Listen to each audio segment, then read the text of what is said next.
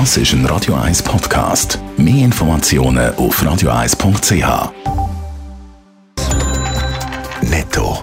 Das Radio 1 Wirtschaftsmagazin für Konsumentinnen und Konsumenten wird Ihnen präsentiert von Blaser Greinicher. Wir beraten und unterstützen Sie bei der Bewertung und dem Verkauf von Ihrer Liegenschaft blasergreinicher.ch Hannes Dickelmann. Die Schweizer Grossbank UBS will die Raumtemperatur in ihren Schweizer Büros während der kommenden Heizperiode senken, um in der sich abzeichnenden Energiekrise Strom zu sparen. Das berichtet cash.ch. So wird die Temperatur in den Büros um 1 Grad gesenkt, heisst es. Außerdem wird die Aussenbeleuchtung der Bankgebäude neu am 6. Uhr abgestellt.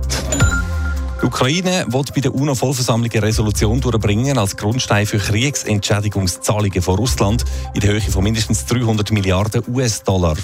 Das hat der ukrainische Justizminister Denis Maljuska der Zeitungen von der Funke Mediengruppe gesagt. Die Schäden, die sein Land wegen dem russischen Überfall erlitten hat, sind zwar schon deutlich grösser. Der Betrag von 300 Milliarden US-Dollar entspricht aber dem Guthaben von der russischen Nationalbank in den G7-Staaten, wo die im Zug der Sanktionen gegen Moskau eingefroren haben.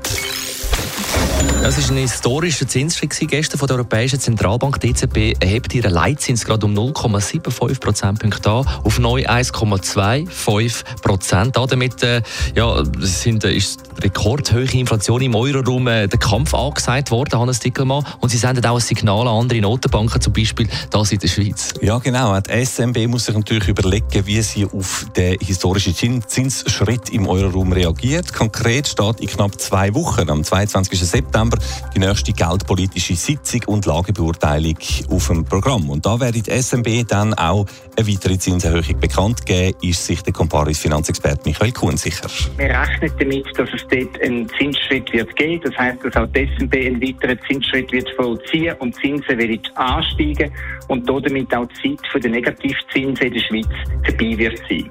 Erst im Juni hat die SMB an der Leitzins um ein halbes Prozent erhöht. Das ist die erste Erhöhung seit 15 Jahren. Jetzt äh, soll also schon bald ein weiterer Schritt folgen. Um wie viel könnte die SMB denn, denn nochmal aufschrauben? Ja, das weiß natürlich noch niemand. Aktuell sind wir ja also äh, seit der letzten Erhöhung vom Juni eben bei minus 0,25 Prozent. Aber eben, was man dann sicher kann sagen, wenn es eine Erhöhung gibt, dann sind wir aus dem Negativbereich draussen. Das sagt der Michael Kuhn von Comparis. Bei genauen Zahlen wählen sich aber auch die Experten im Voraus da nicht auf die Äste. Das ist sehr schwierig. Es wird sehr wahrscheinlich nicht natürlich in dieser Höhe ausfallen wie jetzt die EZB, weil der Druck ähm, auf die SNB ist weniger groß. Die Teuerung in der Schweiz ist tiefer als in der Eurozone.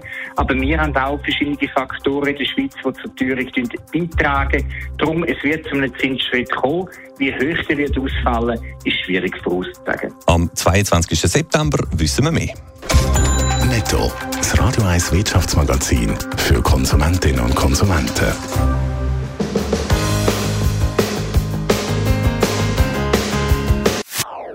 Das ist ein Radio 1 Podcast. Mehr Informationen auf radio1.ch.